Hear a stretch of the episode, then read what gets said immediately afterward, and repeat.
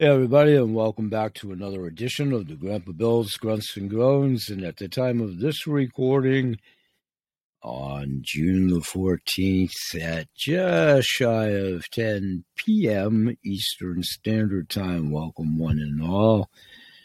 We're going to be here for about 35, 45 ish minutes Nothing in the world is an exact science, and nothing ever will be again, at least on the immediacy. Something we're going to talk about in today's show. Welcome, one and all.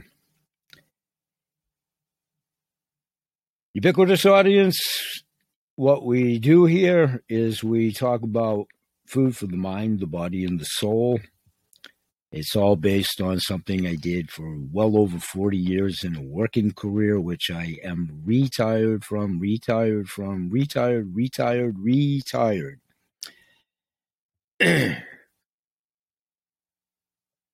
Invited audience, those of you that, or wherever you are in the introduction of formulating teams, one is very new in basically less than five weeks more so in less than the, the last seven days.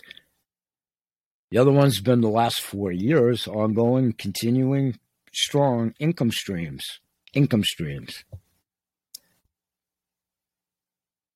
Back when I was uh, in the corporate world in 1995, which is one of the, for a number of reasons, I left it then, mostly because it was total BS then. And flash forward now, some 27 years later, it most assuredly is a bunch of BS now. So I retired from my own sole proprietor gig, had a very successful career, was happy. I would still be doing it today if the parameters were different, the world was different, the expenses were different, and all of that. That goes back before it, before it it just expedited my decisions on a lot of things, to include that one. So I did retire. I don't do that business anymore. I don't. I don't. I don't. I don't. I retired. And one of the two income streams that I do facilitated me doing that quicker on my own game plan to in my projections in 20 18. I projected what it would take for me to get retired by 2020. Well, in the interim of 2018, June of, through archival shows, well documented, here I am four years later, blah, blah, blah. Pardon me, at that time, the CTFO that I signed up for through a Craigslist ad that ties into everything I ever done, having all these multiple supplementary income jobs to put back into my business. Why? Because I always did the business for a passion first, profit second. I did make a profit, but I put the profits back into the business. And then the onset of shipping and all of that before it we're already getting out of control, too cost prohibitive, blah, blah, blah, sole proprietor. And then over the years, I reduced some crazy amount of products that I physically stored, shipped, packed, received, represented in multitudinous capacities, independent ingredient broker, manufacturers wrap inside outside. I did it all. I just did. I just did. It's no brag or fact. It is fact. Just like whatever you did if you worked in a Gerota factory for 55 years well that's what you did okay so there's no revelation in any of that or shouldn't be Fast forward, we're not going to talk about the past anymore. Unfortunately, you have to continue to do so. The past is exactly that for everybody and for every reason.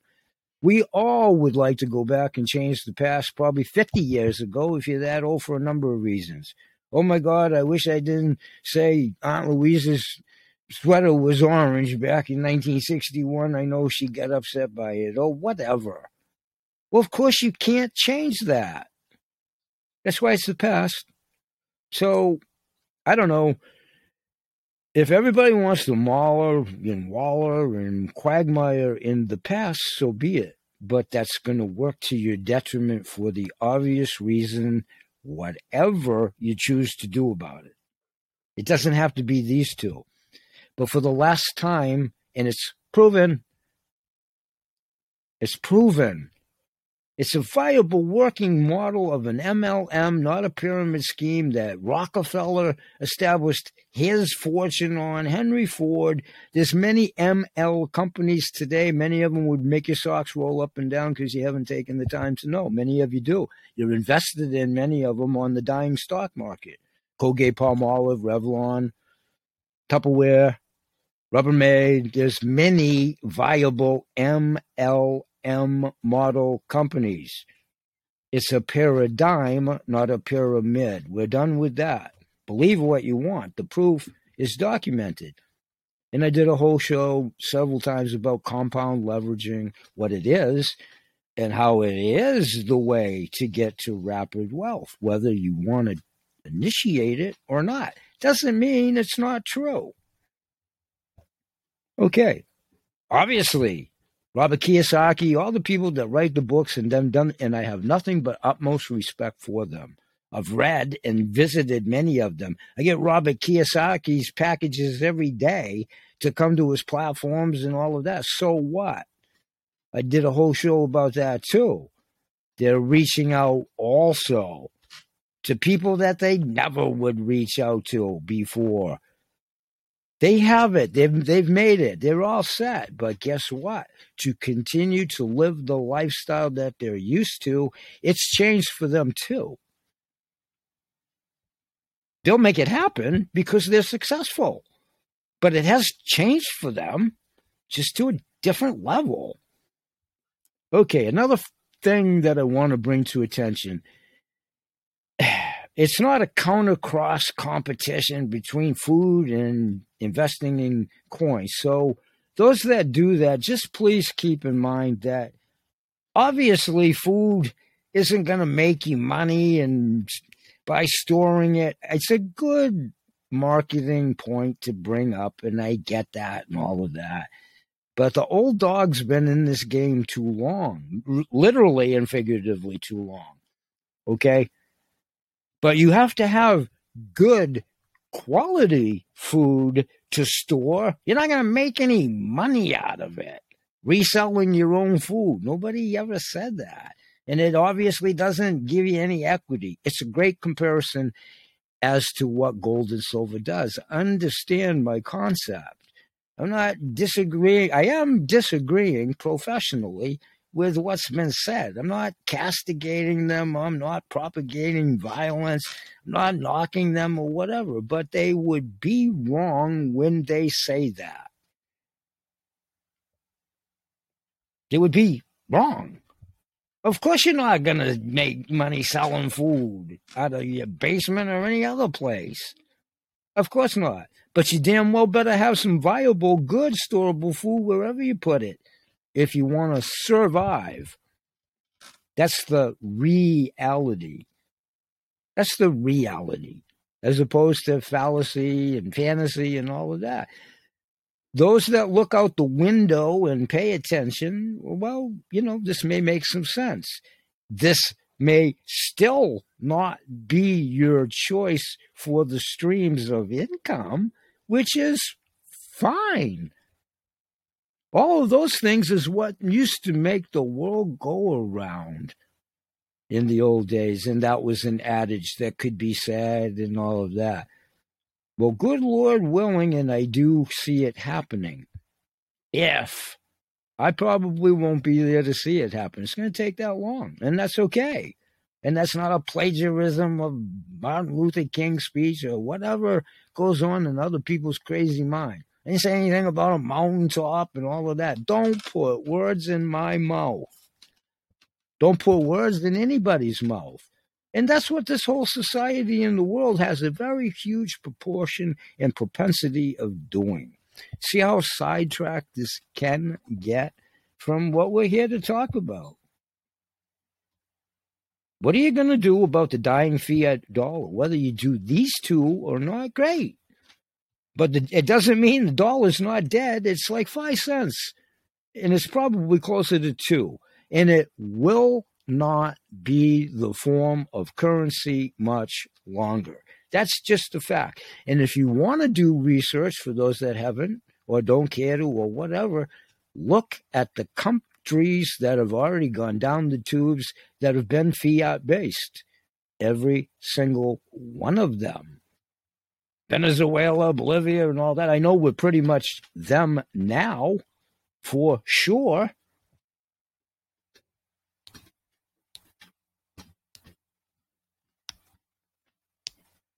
So the cauldron is definitely the main ingredients is fecal matter in the cauldron that we're all stirring.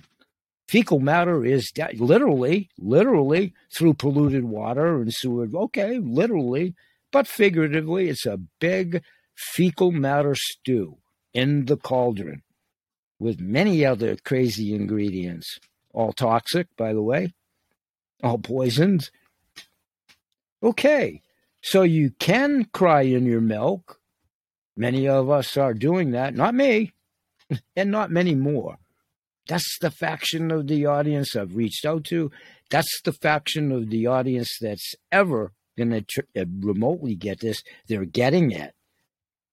They're getting it. And yep, they are. Not so much laughing all the way to the bank, but they are laughing all the way to the bank because they are viable income streams. Now, like anything, you don't just sit back and, uh, you know, hey, Jesus, it's going to come by next Tuesday and I'm going to be rich and all that crazy stuff. No.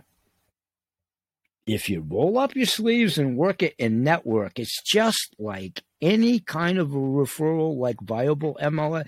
You do this every single day in your life, and most of you just are naive to the fact that you do.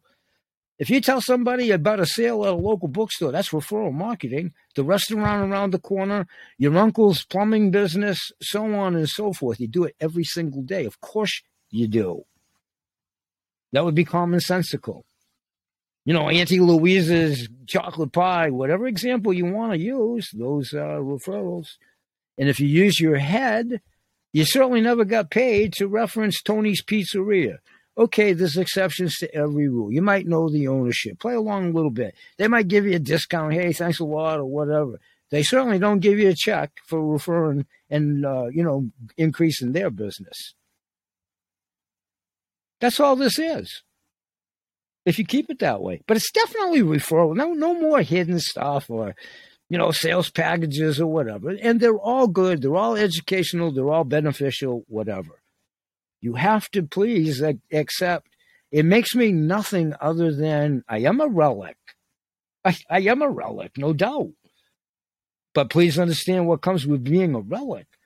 Seven plus decades of doing this.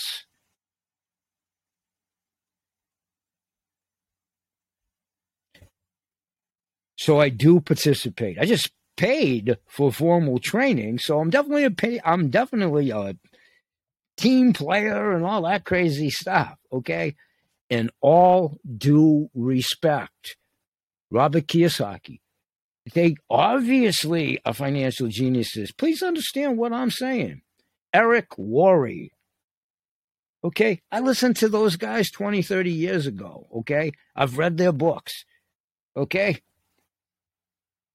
Dale Carnegie or whatever, he and I went to school when he wrote the book my crazy I wrote, I read Dale Carnegie, I don't know, 1977. Okay.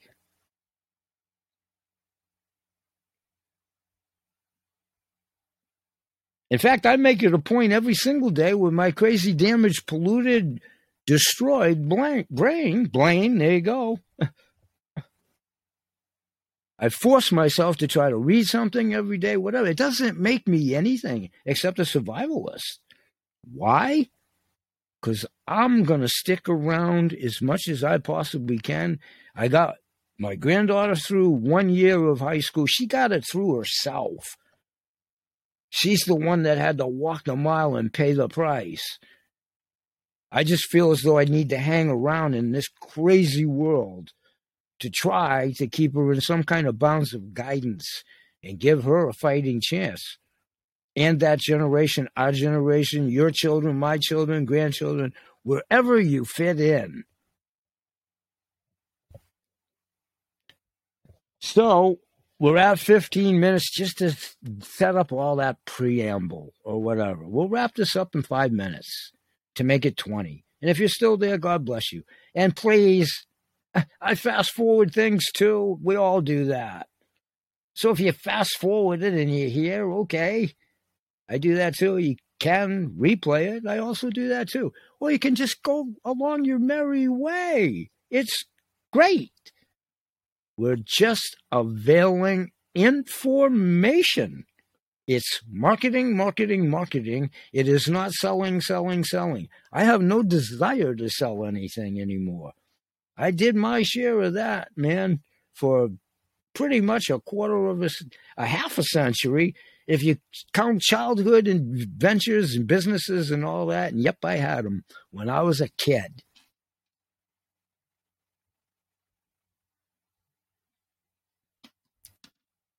So, in that regard, it's not arrogant, it's not pompous. I've been around that long. I've pretty much done it all in that regard the sales training, the books, the videos, and all of it. I did not castigate. I just watched three of them today. And I just said less than five minutes ago, I paid for a package to have the training.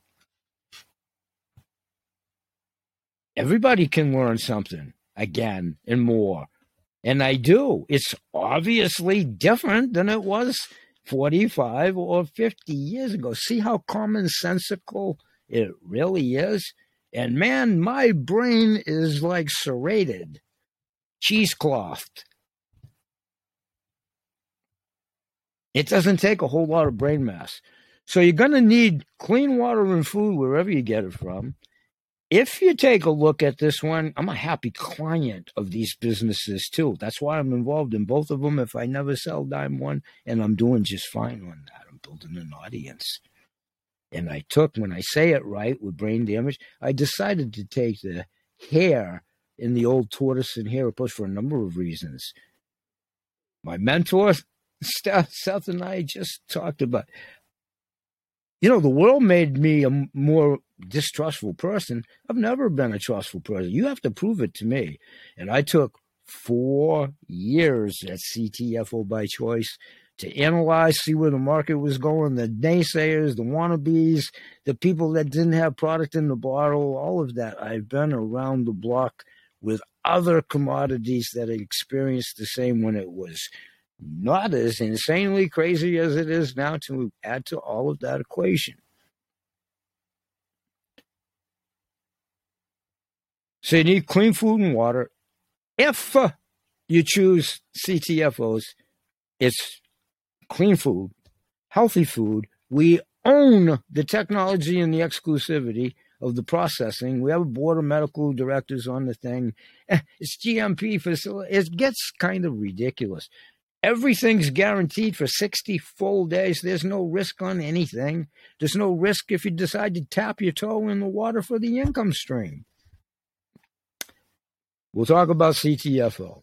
The coins, the precious metals, I'm going to promote the business. I'm on the team.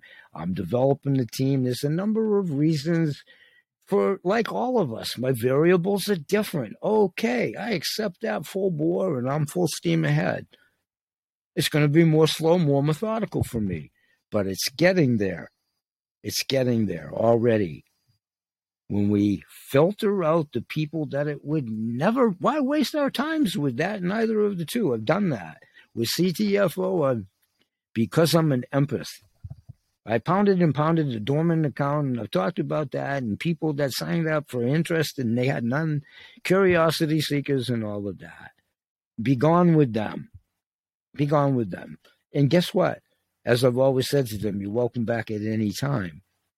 Sometimes you have to leave to find out everything that everybody else isn't and come back and find out what we are. If you care to exercise that, welcome aboard. If you care not to, fine. Nothing has ever been for everybody, and nothing ever will be. CTFO, QVC, RBCQ, 7K, 4K, 9K, ready, hike, go and it's stupid to hide names and all of that. It's public information with videos and whatever. It's craziness out there. 20 minutes and one second. At my shows, if you care to join me, I'll talk about it at the Spotify platform where everything's going to wind up eventually. It already is. I've been there for years. The audio visual is brand new there. If you can get past all of this and Halloween and I scare somebody or I'm bald and Mr. Magoo and what, why the hell should that matter? If it does, I don't want you here.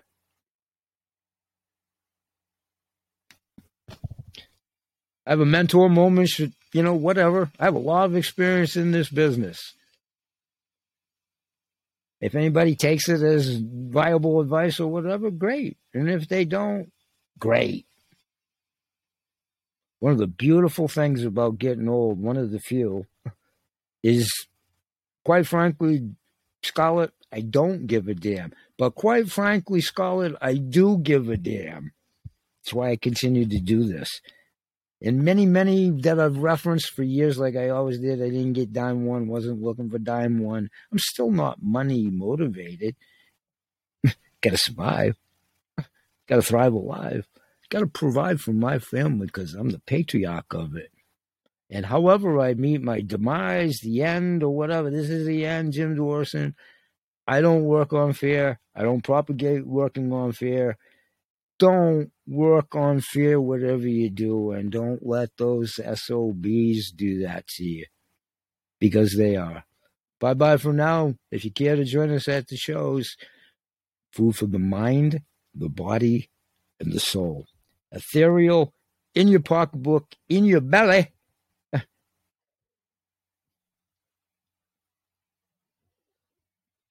40 plus years of never having to see a traditional doctor or take a prescription. Am I God? Am I impervious? Of course not. Have I worked damn hard to get my body to that situation? Of course. Did I pose the question in a corporate environment years ago what it cost them for absenteeism and negotiate a great deal when I proved it to them how much it was costing them? Temp agencies and Sally and oh my God, Jimmy's got SARS. Remember that one? I lived through all of that too. Polio, Legion's, Legionnaire's disease, whatever. This old puppy's been around a few decades. I'm still here. The veneer, eh. The engine, rock solid. Bye bye for now, and may God bless.